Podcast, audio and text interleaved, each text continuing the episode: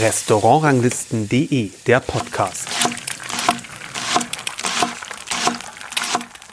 Hallo und herzlich willkommen zu dieser unserer neuen Podcast-Folge. Ich bin Kersten Mügge und wie angekündigt geht es auch in dieser Folge weiter aus dem Hause Steinheuers Restaurant zur Alten Post an der A. Und nachdem wir in der letzten Folge ja im Grunde die Elterngeneration von meinen jetzigen Gästen zu Gast waren, begrüße ich jetzt Desiree Steinheuer und Christian Binder, der jetzt hier als Küchenchef ähm, wirkt. Hallo.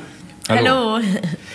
Ja, wie ist denn aktuell der Stand überhaupt, was die Übernahme des Betriebs angeht, en Detail? Sie treten ja hier insgesamt immer noch im Viererpack äh, sozusagen für die Gäste auf. Ähm, fragt man sich wahrscheinlich, wie sieht es hinter den Kulissen aus?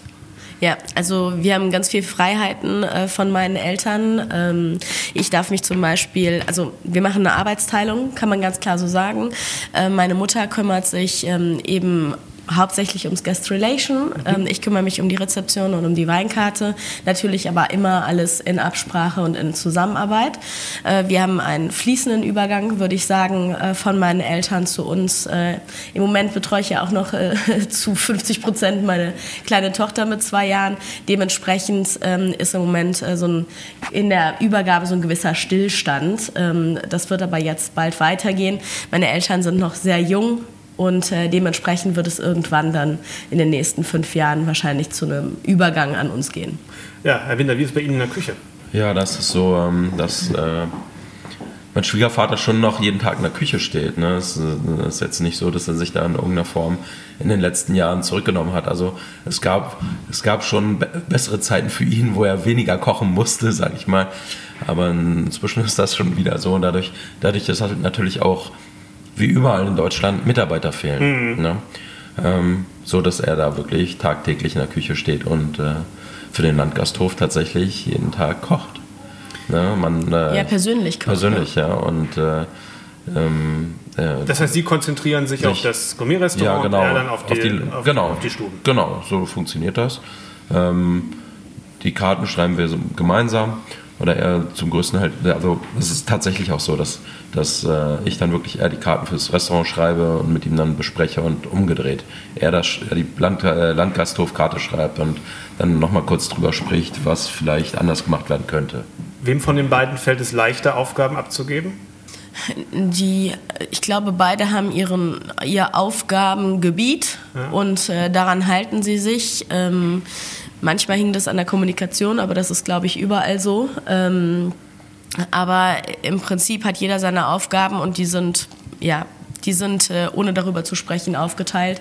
Und ähm, was ich halt schön finde, ist, dass sie beide gegenseitig äh, insofern sich überprüfen ähm, in der Kartenfindung, zu sagen, wir machen es auch ganz oft also so, dass Vater und, genau mein Vater und mein Mann, wir machen es auch ganz oft so, dass äh, ich mit Christian oder Christian und ich, äh, wir sitzen irgendwo und überlegen über, ähm, über Kartendetails oder über neue Gerichte. Und dann ist es ganz oft auch so, dass wir sagen, ach komm, wir rufen mal schnell den Papa an und äh, der hat bestimmt noch eine Idee dazu. Mhm. Und dann ist das eben eine Bereicherung einfach. Und so ist es eben auch mit meiner Mutter. Wenn wir wenn wir neue Weine auf die Karte nehmen, hat sie immer auch noch eine gute Idee, ähm, einfach aus, ähm, aus der Erfahrung heraus zu sagen, aber schau mal, das wäre doch was, ähm, sollen wir das nicht mal diesen Weg gehen? Das ist immer ganz äh, spannend, wie man sich da gegenseitig im positivsten Sinne beeinflussen kann. Ist vielleicht auch im Weinbereich ähm, einfacher, weil ich sag mal, im Zweifel eine Position mehr auf der Karte ist kein Problem. Das Menü ist irgendwann mal voll. Ne? Ja. Das Menü ist irgendwann voll, das ist richtig. Ja. Also, ja, das ist. Äh, ja, aber es geht ja eigentlich eher um äh, Bestandteile im Menü, wenn du einen Kalbspries machst und er dann damals gesagt hat, er macht doch ein bisschen Kalbskopf noch dazu und du deinen Kalbskopfchip noch dazu gemacht hast oder so. Hatte ich jetzt gedacht. Was ist denn der Vorteil, wenn man so einen gut positionierten Familienbetrieb übernimmt und was sind die Probleme? Also da, Sachen, die, die man, mit denen man einfach umgehen können muss. Ja, die Erwartungshaltung ist natürlich immens. Von den ne? Gästen. Von den, von den Gästen. Na gut, die, die, die, die freuen sich schon, sehen, dass sich auch einiges verändert hat. Insbesondere auch, wenn, wenn man aufs Gemüse schaut ne? oder, oder auch die Soßen, die sind vielleicht nicht mehr, nicht mehr ganz so schwer, sondern etwas dünner, etwas leichter. Aber die Erwartungshaltung auch von den Kollegen, ne? wenn die hierher kommen oder auch, auch die Tester, die ähm, erwarten hier schon einiges. Ne? Letztes Jahr, muss man sagen, haben wir jetzt vielleicht haben wir einen Punkt verloren. Es gab auch eine ähm, ein Wechsel von diesem, von diesem Verein äh, wurde von einem anderen Verlag übernommen. Also vom Gummio ist die Rede. Ja, Ja, genau. genau. Ja. Und äh, da hatten wir lange, lange, lange Zeit sehr, sehr gute Bewertungen. Jetzt ähm, hat der Chefredakteur halt gesagt, ähm, ihm hat irgendetwas. Ja, da weiß man gar nicht, ob das jetzt an nicht. Ihnen liegt sozusagen Ja, genau. oder einfach an der anderen Linie, die Ja, da jetzt genau, gefahren, wird. ne? genau, das, kann weiß man halt nicht. Nicht schlecht ähm, man nicht unsere, unsere, unsere Gäste sagen, es ist sensationell, die sind sehr begeistert. Ähm, ich kann da jetzt, ähm, ich kann, ich kann das nicht nachvollziehen auf jeden Fall. Das war auf jeden Fall, glaube ich, auch das Feedback gestern bei uns in der Runde. Es Ja. war wirklich überwiegend, also nicht überwiegend, sondern war über die Maßen positiv, Ja. möchte, ich, Ah, schön. möchte ich sagen. Es war, wirklich, es war wirklich sehr, sehr, ähm, sehr, sehr schön. Also ich frage, oder was ich frag, die Frage war ja eigentlich, was ist, was ist gut? Sie sagen die Erwartungen der Gäste. Das ist sicherlich ein Ding, womit man umgehen muss. Ja. Aber ein Ja. Vorteil ist natürlich, der Name birgt ja auch erstmal für Ja, Qualität. genau. Und man muss eben nichts neu aufbauen, weil wir haben ein ganz großes Stammgastklientel. Also ich würde sagen, 80 Prozent hier sind Stammgäste und die kommen immer wieder. Natürlich ist die Erwartungshalte der Stammgäste halt, ne, es muss immer noch nach Steinheuer schmecken. Ja. Ähm, natürlich kann es moderner sein, natürlich kann es äh, in gewisser Dinge äh, gewisse Dinge anders sein, aber es muss die Linie erhalten werden. Ähm, das ist natürlich auch so ein Ding, wenn man, wenn man neu was aufgemacht hat, ne, dann kann man halt sein Ding machen. Aber die Ja. Frage ist halt immer, was möchte man oder worauf will man hinaus? Und äh, wir sind eigentlich sehr froh, dass wir eben hier mit unseren, äh, also mit der älteren Generation oder der Elterngeneration einfach noch viel lernen können und eben ja, langsam reinrutschen in die neue Situation. Das ist sicherlich im Service auch leichter, ne? Dann, Ja. weil die Gäste nehmen da eine Veränderung. Da gibt es ja immer mal personelle Veränderungen, weil Genau. einfach neue Mitarbeiter Ja. kommen, andere Genau. gehen, da ist Genau. mal ein neuer Sommelier da oder dieses, Genau. das, das gehört irgendwo Aber es dazu. gibt zwei Stammgesichter eben im Genau. Aber beim Küchenstil, der formiert sich halt über Jahre. Und Genau. da ist die Frage, hatte ich eigentlich für später vorgesehen, aber ich stelle sie jetzt, weil sie gerade passt. Stammgäste sind natürlich gut, aber können auch bremsen, weil die sagen, äh, ich möchte am liebsten, dass sich gar nichts verändert. Das ist ähm, Lust und Last so ein bisschen. Ne? Ähm, ja, wir, ich glaube, wir verändern uns immer langsam weiter. Ähm, und äh, ich glaube, die Gäste, die akzeptieren das auch und die sehen das auch und äh, die haben da vor allen Dingen auch Spaß dran. Ne? Es ist jetzt nicht so, dass, dass die irgendwie auf irgendetwas pochen würden. Die freuen sich, dass sich was verändert und darum kommen sie auch immer wieder. Ja, die Küche war ja vorher auch schon ähm, bei ihrem Schwiegervater nicht oldschool, aber klassisch. Und Ja, das ist ja, natürlich genau, was anderes. genau. Also die sich hat sich ja auch nicht der moderne, ähm, ja, hat die moderne ja auch an, mit angenommen oder mit Genau, genau. Wir sind jetzt genau. kein, wir sind nicht Paul Bocuse, der 50 Jahre dasselbe kocht, sondern wir kochen schon eher klassisch, aber wir nehmen auch die Einflüsse des, des Neuen an und auch wahr. Ja, das ist einfach so. Ja, Herr Binder, ich habe gelesen in Ihrem Kochbuch oder in, in dem gemeinsamen Kochbuch mit Ihrem Schwiegervater, dass das gar nicht so selbstverständlich gewesen ist, dass Sie Koch geworden sind. Was war da los? Oder wie ist es, wie ist dann, obwohl Sie ja, wenn ich das richtig gelesen habe, in der Schule einen, in, schon in dem Bereich so ein bisschen was gemacht haben, aber es hat dann noch eine gewisse Überlegungszeit äh, erfordert. Ist ja, das richtig? das ist richtig, ja. Wie weil, war das genau? Ähm, ich keine Ahnung, ich bin ein bisschen, weiß ich nicht. Ich habe da vielleicht komisch überlegt oder komisch gedacht oder es war so, dass ich gedacht habe, ähm, ich könnte nicht etwas kochen, wofür Gäste Geld bezahlen. So mit, mit 14, 15, 16 habe ich gedacht, du, du kannst da nicht irgendwie Essen kochen und dann, dann wird das verkauft und die Leute zahlen für Geld. So, so waren meine Überlegungen. Ich weiß nicht, wie ich darauf kam. Ne? Aus, aus der Ferne blickt man darauf zurück und denkt sich, hä? Aber ähm, nichtsdestotrotz wollte ich das schon lange, lange Zeit. Und ich glaube, mit 14 war ich auch bei einem sehr guten Freund meines Vaters in Sommerferien und er meinte, Christian, mach das nicht, werd nicht Koch. Ähm, der soziale Aspekt äh, brannte ihm Die noch. klassische Warnung. Ja, genau so. Ähm, du wirst deine Freunde verlieren, deine Familie, äh, landest unter der Brücke oder so. Die meisten Leute, die unter der Brücke sind, kommen aus der Gastronomie. So Dinge, ne? So ein bisschen. Aber nichtsdestotrotz ähm, hat das dann etwas lang, länger gedauert, ähm, um, um mich wirklich dann dazu zu begeistern, das dann tatsächlich, äh, tatsächlich ähm, in die Tat umzusetzen. Und die Ausbildung war dann in einem Betrieb, den man heute nicht mehr besuchen kann, weil es ihn nicht mehr gibt, aber der heute noch bei vielen Gourmets, die schon ein paar Jahre dabei sind, immer noch in, in, als eines der Ja. avantgardistischsten Restaurants, äh, zumindest der, der 2000er Jahre, äh, im Gedanken ist. Das ist das Margot in Berlin gewesen, was ja damals, was Gemüse anging, ja, auf jeden Fall das auf ein neues Level äh, gehoben hat. Ich glaube auf jeden Fall, dass das, was Michael Hoffmann da damals gemacht hat, äh, wenn, wenn, er heute noch da wäre, dann wäre das ein Drei-Sterne-Restaurant wahrscheinlich. Ne, weil das einfach, das war so weit gedacht, alles, was jetzt in den letzten fünf Jahren kam, das, haben, das war vor zehn Jahren schon in Margot. Hm. Ja, das Fermentieren, das Einlegen, dieses Haltbarmachen, dieses, diese kurzen Wege. Der hatte in Potsdam seinen Garten. Dann fingen die alle irgendwie an. Ne? Der Bühner hatte dann auf einmal einen Garten, der Johannes King hatte einen Garten, alle hatten auf einmal einen Garten, aber der Hoffmann, ähm, der hat mit der ganzen Geschichte angefangen. Ich war auch beim Nils. Und Henkel? beim Nils ja. Henkel, genau. Das war ja auch in der Zeit, als, genau. als er umgestellt hat auf das Pure Nature ja, Konzept, genau. wo es ja auch Gemüse eine besondere Rolle hatte. Genau. Und äh, da, da gab es auch einen kleinen Garten und er hatte dann auch ein gutes Netzwerk für seine Produzenten. Aber das, was mit Margot schon fünf bis acht Jahre vorher passiert war, das ähm, gab es in der Form da damals noch nicht. Der Nils, der Nils Henkel entwickelte sich langsam dahin und wird auch zu Recht dafür sehr gefeiert. An dieser Stelle fehlen leider einige Momente der Aufnahme, weil die Speicherkarte voll war. Christian Binder hat noch etwas über seine Zeit im Margot und ja die damals avantgardistische Gemüseküche von Michael Hoffmann gesprochen. Und so ging das Gespräch dann weiter die Frage war ja, ähm, ob es für Sie eine Alternative gab zur Gastronomie? Genau, ich habe eigentlich mit 15 gedacht, ich äh, würde weder Happing wiedersehen, noch äh, würde ich hier in der Gastronomie landen und hatte eigentlich ein Praktikum gemacht in einer Marketingagentur und ich weiß nicht, irgendwann habe ich mir halt überlegt, so schlimm ist es doch nicht mit den Feiertagen und Sonntagen arbeiten und was macht man überhaupt äh, mit seiner freien Zeit und ähm, habe mich dann doch entschlossen, eine Ausbildung zu machen. Habe dann aber nach der Ausbildung nochmal gedacht, ach, Service, muss das sein? Und habe ähm, drei Jahre Rezeption gemacht und äh, danach eben Hotelfachschule. Bei der Hotelfachschule habe ich halt gemerkt, dass mir der Service doch fehlt und habe dann die Sommelier-Ausbildung noch dran gehangen und bin dann doch wieder in der Gastronomie beziehungsweise im Service gelandet und da auch ähm, mittlerweile sehr, sehr glücklich.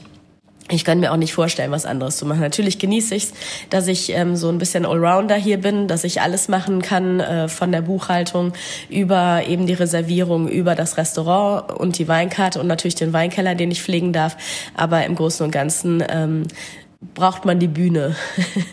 Und kennengelernt haben Sie sich ja hier im, ja, genau. im Betrieb. Ist das richtig? Ja, das ist richtig, genau. Ich war gerade in meiner Sommelier-Ausbildung, habe ähm, derweil bei meinen Eltern gearbeitet, weil ich mich nicht groß verpflichten wollte. War auf dem Weg nach Shanghai, äh, um dort äh, in Shanghai zu arbeiten, weil das so, ein, ja, so eine Jugendspinnerei war oder ein Jugendtraum. Und äh, Christian hat sich dann damit äh, dafür auch begeistern können und, äh, und dann sind wir zusammen nach Shanghai und dann nach äh, London. Genau, das wollte ich, ähm, das wollte ich gerade. Sie haben das jetzt, der Impuls ging dann von Ihnen aus, ähm, ja. was Shanghai angeht, ja. ähm, zu einem deutschen Koch, wenn ich das richtig sehe, ja, ne? genau, ne? Und der jetzt gerade den, den dritten Stern, Stern bekommen hat, genau. äh, jetzt vor ein paar Wochen, wo wir das aufzeichnen. wenn es ausgefilmt sozusagen und er ist, dann ist es ein paar Monate her. Aber warum ausgerechnet dahin? Weil ich habe jetzt gedacht, für für ein Sommelier ist es ja keine Weinregion äh, Nein, Shanghai. Überhaupt nicht, ähm, überhaupt nicht. Ich habe mich halt, ähm, ich wollte mir einen Jugendtraum erfüllen. Ich war äh, als 18-Jährige war ich ich zwei Wochen in Shanghai und das war für mich so die, ähm, die, ja, die beste Zeit des Lebens bis dahin und äh, die Freiheit und äh, weit weg und Ausland und jeder erzählte, du musst ins Ausland, dann wollte ich aber, Amerika ist zu schwer hinzukommen und Shanghai war Wegen Arbeitserlaubnis. Arbeitserlaubnis und entweder braucht man eine Arbeitserlaubnis oder ne, man braucht ein Visum Dementsprechend ähm, war das alles äh, nicht so easy. Und dann hatte ich äh, Freunde in Shanghai, die gesagt haben, ja, dann komm doch zu uns. Und dementsprechend äh, ja, hat sich das äh, wirklich sehr gut ergeben mit Shanghai. Dann haben wir Stefan Stiller, die kannten Stefan Stiller, dann haben wir bei Stefan Stiller eben äh, angefangen zu arbeiten, haben aber schnell gemerkt, wie gesagt, es ist keine Weinregion, es ist eine andere Mentalität, es ist ähm, zu der Zeit lange noch nicht so ähm, international gewesen, wie es jetzt ist. Und ähm, wir haben halt eben, wir haben gehobenen Service dort gemacht und äh, auch eine gehobene Küche dort gekocht. Aber wir haben für uns kein Weiterentwicklungspotenzial gesehen. Und Sie sind mit?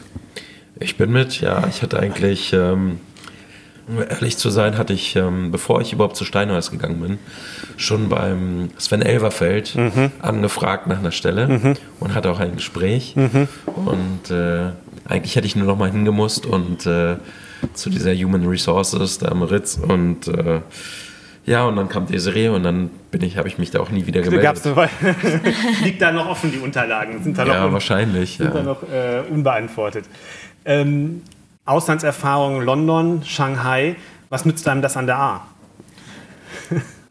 ähm, ja, ne, ne, ich sag mal, ähm, das ist eine ganz andere Erfahrung in diesen großen Städten. Ne? Also, also und auch die Arbeitsweise in anderen Restaurants. Es geht gar nicht um, um große Städte oder was auch immer. Mhm. Es geht immer um die Restaurants. Und wenn man äh, bereit ist zu leiden, was man in London fast jedem Sterne-Restaurant muss, das, ähm, das lernt man dort. Ich glaube, es gibt auch in Deutschland einige Küchen, wo man das früher auf jeden Fall gelernt hat. Ich weiß nicht, wie es heute ist. Wie ist das mit dem Service? Das sind ja ganz andere. Sie haben gerade gesagt, in Shanghai damals waren das, Gäste, das Publikum noch nicht so international. Gut, in London ist es schon immer ja, international gewesen. Großartig, ja. Ähm, was, was, was, nimmt, was nimmt man da, zieht man damit raus? Wissen Sie, ich habe noch nie so viele, also wir haben jeden Tag einen Petrus verkauft. Mhm. Ja, wir haben jeden, also Dompi, ja, mhm. lief da jeden Tag äh, zwei Flaschen.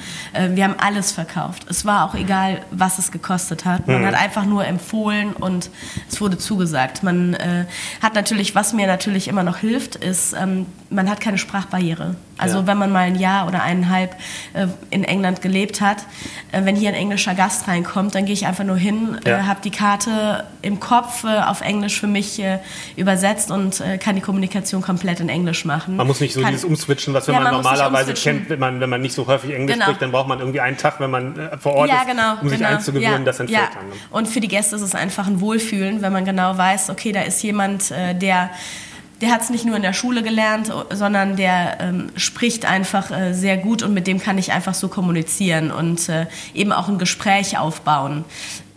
Das war für mich halt ähm, auch einfach ähm, wichtig, eine andere Sprache oder Englisch für mich ähm, als, ja, nicht Muttersprache, aber für, also im sprachlichen Umgang einfach zu sprechen. Ja, dann sind Sie hier äh, zurückgekommen mit dem festen Willen, das äh, weiter zu betreiben. War das dann, als Sie, als Sie nach Lehrbach, nach der Zeit in ähm, Lehrbach? Ähm, ja, das war ja anders. Ne? Wir sind ja. Lehrbach hat ja dann ähm, zugemacht. Ja, das genau. Ja das, genau. Wir haben ja äh, quasi zur Weihnachtsfeier hier in Heppingen ähm, am zweiten Dienstag äh, im Dezember haben wir gesagt gekriegt, äh, ja, wir werden zum 31.12. schließen wir, sind, wir wollten eigentlich gar nicht hingehen zu der Personalversammlung, haben gedacht, oh, am freien Tag, jetzt haben sie uns ja. schon den Sonntag genommen, äh, ja. der fester freier Tag war. Dann wurde Montag, Dienstag der feste freie Tag und dann war das eben noch der Dienstag, wo wir frei hatten, haben gedacht, ach, sollen wir da überhaupt hingehen? Personalversammlung einen Tag vorher einberaumt was wollen die denn jetzt alle von uns? Mhm. Und äh, sind dann hingefahren und waren dann zuerst mal, ähm, wir haben nur gesehen, dass Nils Henkel äh, geknickt und äh, ja einfach nicht ansprechbar war und äh, alle anderen riefen, äh, liefen auch mit gesenktem Kopf und wir haben gedacht, okay, hier passiert gerade was ganz Schlimmes. Mhm. Und äh, ja, dann sind wir dorthin und äh, haben uns das eine Stunde angehört und wussten dann, okay, hier geht's nicht ja, weiter. Hier geht's nicht weiter, ne? Hier ist jetzt die Endstation. Ja. In zwei, Wochen, Wochen ist das genau, vorbei genau. oder in drei und ähm, ja, dann sind wir hier hingefahren, äh, wie gesagt, zur Weihnachtsfeier, zu der wir eingeladen waren an unserem freien Tag. Und äh, auf der Fahrt hierhin, ich weiß es noch wie jetzt, sagt mein äh, Mann noch zu mir, Desiree, du glaubst doch nicht, dass ich hingehe, oder? Also ich gehe überall hin, äh, nur nicht hier hin. Also das, ähm, das ist, spielt für mich überhaupt keine Rolle. Und ich so, ja, Christian, wir werden jetzt eine Möglichkeit finden. Lassen wir es zuerst mal äh, sacken und dann schauen wir weiter, wie es weitergeht. Wir haben halt auch gesagt, wir sind äh, beide über 30 zu dem Zeitpunkt gewesen. Ähm, wo investieren wir die nächsten fünf Jahre? Mhm. Und äh, wie investieren wir sie? Und äh, ja, dann äh, sind wir, glaube ich, hier hoch ins Büro, haben meinen Eltern äh, erzählt, was, äh, passiert, was ist? passiert ist. Und jetzt kommst du. Irgendwie hat Papa dich überzeugt. Also ich weiß nicht mehr, wie das gelaufen ist, um ehrlich zu sein. War Alkohol im Spiel? Nein. Nein, nein überhaupt nicht. Nein, nein. Er saß, äh, er saß mit meinem Vater, weiß ich noch, äh, im Büro. Und nach einer Stunde kam er wieder raus aus dem Büro und sagte, ja, Desiree, wir machen das hier. Und ich so, wir haben noch gar nichts gesprochen. Nee, ich habe mir das jetzt überlegt, ich habe mit deinem Vater besprochen und äh, wir fangen hier jetzt an. Und ich so, ja gut, deine Entscheidung. Ähm, für mich ist das zu Hause, für dich ist das äh, lebenslänglich. Und äh, ja, so, so sind wir dann im April hier gestartet, 2015. Mhm. Ich, ähm, wir haben, Sie haben ja, wir haben ja gerade schon darüber gesprochen, äh, dass Sie das Aspekt, den Aspekt Gemüse in Ihrer beruflichen Karriere an zwei entscheidenden Stationen in der Ausbildung und bei Nils Henkel stark im Mittelpunkt standen, wie es jetzt bei Markus Waring ist, weiß ich gar nicht und in Shanghai erst recht nicht, aber ich glaube nicht, dass das da so eine riesen, so eine Riesenrolle spielt. Ähm, das war auch gestern mein Eindruck von dem Menü. Ich versuche mal auf ein Gericht exemplarisch einzugehen, weil das manchmal mehr vermittelt, was die Stilistik ist, als wenn wir das so allgemein in, in diesen Floskeln äh, drin haben. Für mich war das, kam das am stärksten zur Geltung bei dem Kaisergranat mit den, mit den Möhren und den Pistazien. Ja. Ähm, weil da wirklich der feine Kaisergranat ähm, zu schmecken ist und die Möhre auf einer Ebene, würde ich sagen. Ja. Und gleichzeitig Möhren ja manchmal so ins Süßliche tendieren und so leicht breiig werden, was da aber überhaupt nicht der Fall war. Es war mehr so eine eher so eine Richtung Kürbis, würde ich mal ähm, so denken, so wenn man von, der Textur, man, von, von ja. der Textur und auch ein bisschen, bisschen Säure ist ja auch im, mhm. im, im, Gericht gewesen. Ja. Also man hat so ein bisschen und die dann von der von der Pistazie auch die, die, die Stoffe, der Geschmack auch so ein bisschen an Kürbiskerne erinnert. Also ich, man hätte sich, also ich hätte es mir auch, wenn man es mir nicht ja. gesagt hätte, hätte ich gedacht, das könnte auch Kürbis sein. Ja, ich hatte vorgestern auch einen Gast, der hat gesagt, das war Kürbis. Ja. Ja, Aber was haben Sie mit der, Knackigkeit? Ja, genau, genau. Ja. Was haben Sie mit der Möhre gemacht, dass die so schmeckt? Ja, die, die Möhre, die wird einfach äh, geschält, alle auf eine Größe geschnitten und dann werden die, werden die dünn aufgehobelt, dann komplett getrocknet, wirklich bei 100 Grad, bis sie wirklich richtig trocken sind, wie so, ja, wie Chips eigentlich schon. Mhm. Und dann werden alle Abschnitte entsaftet und dann äh, wird dieser Saft eingekocht. Und dieser Saft ist halt nicht so süß. Ne? So gekaufter mhm. Saft, der ist manchmal mit Zucker zugesetzt. Ja. Dadurch bekommt das Ganze auch eine ganz, ganz andere Süße. Und durch diesen ähm, nicht, nicht gekauften Saft, sondern nur durch diese Abschnitte, diesen puren Karottensaft, gibt es so eine Salzigkeit, so, eine, so einen ganz anderen Schmelz und einen ganz anderen Geschmack. Ja. Und der, die, die Pistazie spielt welche Rolle? Ja, die bringt halt diese Nussigkeit mit in das Gericht noch. Ne? Diese, die Karotte, die braucht, braucht noch immer einen Partner. Ich hatte, hatte auch schon mal ein Gericht mit ähm, krüde Kakao, mit so Kakaobohnensplittern. Man braucht immer eine, ich finde, Karotte braucht etwas Nussiges. Und es ist nicht eine süßliche, Nüsse, äh, eine süßliche Nussigkeit, sondern eher so ein bisschen eine Herbe, würde ich genau. sagen. Ähm, und es ist Pistazie als Ganzes oder als, als oder halb, auf jeden Fall als Stück. Als äh, Stück, ja. Und, ja. und ein bisschen Öl ist, glaube ich, auch noch. Ne? Das Creme, Öl und Stücke, genau, genau, genau. genau. Man braucht, ich finde, ich finde, äh, dieses Püree ist ja, die, die, Creme oder das Püree ist immer unten drunter. Das, das nimmt man schon mal mit dem Löffel mit oder mit der Gabel. Aber das Öl, mit diesem Öl bekommt jeder, jeder Teil auf dem Teller etwas ab. Ne? So sehe ich das einfach. Da immer etwas Öl nach oben drüber, dass, dass jedes, jeder Bestandteil des Gerichts auch diesen Pistaziengeschmack bekommt. Und man hat das Gefühl, Trotzdem, der feine Kaisergranat wird überhaupt nicht von den ja durchaus nicht unkräftigen Aromen über, überlagert, sondern der kommt auch voll zur Geltung, wie es sich für einen klassisch angehauchtes, äh, angehauchten Stil auch gehört eigentlich, dass man das Hauptprodukt auch gut schmecken kann. Ja, sicherlich das Wichtigste ist natürlich immer das, das Grundprodukt. Ne? So ein Kaisergranat, das, das muss halt äh, zum einen eine optimale Qualität haben dementsprechend kann, kann sich auch so ein, so ein Kaisergranat gegen, gegen Karotte und Pistazie durchsetzen. Nichtsdestotrotz, ähm, nichtsdestotrotz gibt es natürlich auch eine Kaisergranatsoße dazu, ne, die, die auch nochmal diesen, diesen würzigen, äh, dieses würzige Krustentier spielt und unterstützt. Mhm. Diese solche Gerichte, die so sind, wie leicht oder wie schwierig sind die mit Weinen zu begleiten? Ja, das Gericht war eigentlich, also ich hoffe, das Matching hat Ihnen gefallen ähm, mit dem äh, Riesling. Ja. Aber das sind so Gerichte, wo man hingeht und sagt, ah, das ist ein Riesling-Gericht. Also für mich auf jeden Fall. Ähm, sie haben diese Extraktsüße, also wir hatten gestern ja das große Gewächs von Silicon. Von Silicon, genau. Ähm, sie haben zum einen die Säure. War sehr jung dazu, fand sehr, ich so ein bisschen. Ja, okay, war Ihnen zu jung, in Ordnung. Aber, aber das liegt auch, ist jetzt mein persönliches ja, Geschmacksempfinden, halt was bei diesen Saar-Sachen mag ich lieber ein bisschen reifer. Ja, aber, ja ich verstehe das. Äh, ähm, ich habe ähm, gestern, muss ich ehrlich sagen, habe ich eher an den Mainstream gedacht. Ja. Äh, wenn es für mich gewesen wäre, ich äh, trinke auch lieber alte Rieslinge, ja. ähm, dann würde ich auch einen 210er Riesling oder sowas dazu äh, kombinieren. Aber man muss eben auch ähm, die ja, die Gäste im Restaurant alle mitnehmen. Ich wollte jetzt auch eher allgemein, ich wollte doch eher allgemein ja. fragen, die, die, Stilistik, wie sie ihr Mann jetzt ausgearbeitet ja. und entwickelt hat, wie leicht oder wie schwer ist die für, für eine Weinbegleitung? Ähm, es ist ähm, teilweise schon herausfordernd. Ich gehe auch manchmal lese ich die Karte und das, was auf dem Teller ist, äh, ist anders als in meiner Vorstellung. Dann läuft man halt nochmal zurück in den Keller und sagt, ah, okay, das meintest du. Aber im Großen und Ganzen ähm, spielt immer die Harmonie der Aromen einfach eine Rolle und dementsprechend kann man immer an so Kleinigkeiten eben äh, festmachen, welcher Wein eben gut dazu passt. Aber wie gesagt, wir probieren alles und äh, manchmal ist auch der Partner, der ungewöhnliche Partner eben der, den wir dann wählen. Sie sind ja hier in der Weinregion und das Haus ist ja auch mit der Region extrem verwurzelt. Die Beziehungen zu Weingütern besteht auch schon lange von Ihrem, von Ihrem Vater oder von Ihren Eltern Ja, auch gepflegt. Ähm, wie haben Sie sich das vorgenommen, das weiterzuentwickeln? Ja, also wir sind natürlich in der Weinregion, wir sind in der Rotweinregion A. Äh, dementsprechend ist es äh, für mich teilweise schwierig, das in der Weinbegleitung auch so umzusetzen, wie wir das äh, wie ich das gerne spielen würde.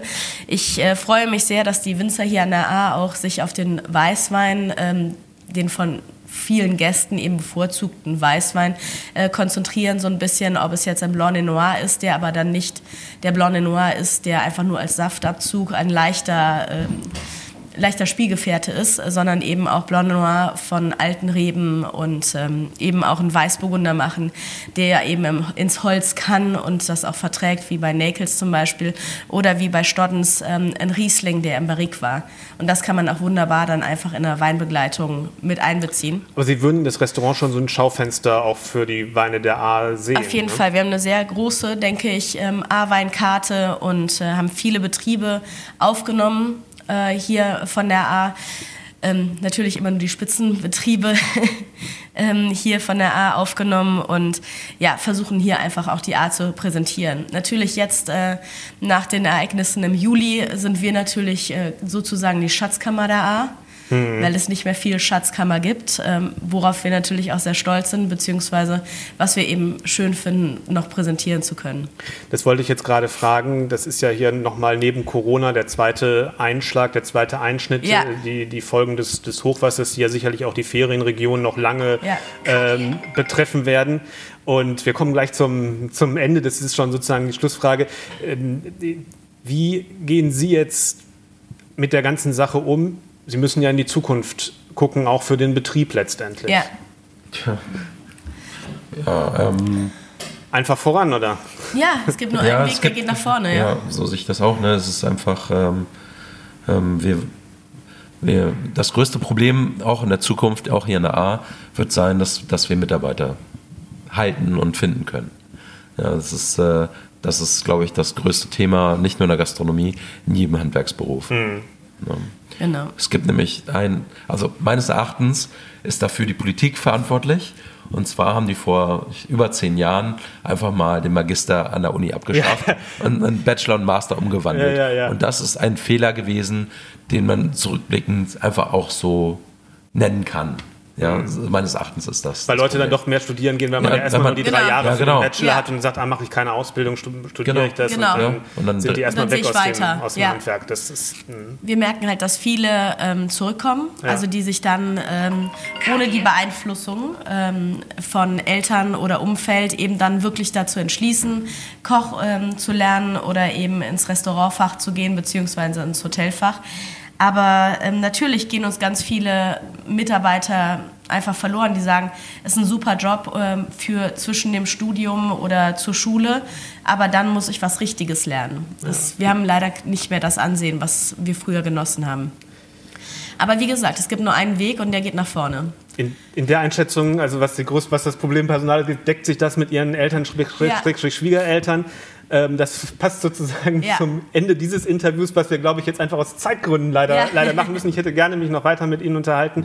Aber ähm, das Schöne ist ja, wir machen ja weiter, weiter, weiter mit den Folgen und ergibt sich vielleicht ja nochmal die Gelegenheit, es nochmal ein bisschen äh, weiter zu, zu vertiefen. Ganz herzlichen Dank für Ihre Zeit. Gerne. Wir danken Ihnen, Hat, mir eine, hat uns eine große Freude gemacht gestern und war auch eine große Freude, jetzt mit Ihnen zu, zu Vielen, sprechen. vielen Dank. Vielen Dank. Ich bedanke mich fürs Zuhören an der Stelle. Die nächste Podcast-Folge kommt in zwei Wochen und wenn man den Podcast abonniert, sogar ganz automatisch. Bis dahin. Tschüss. Vielen Dank.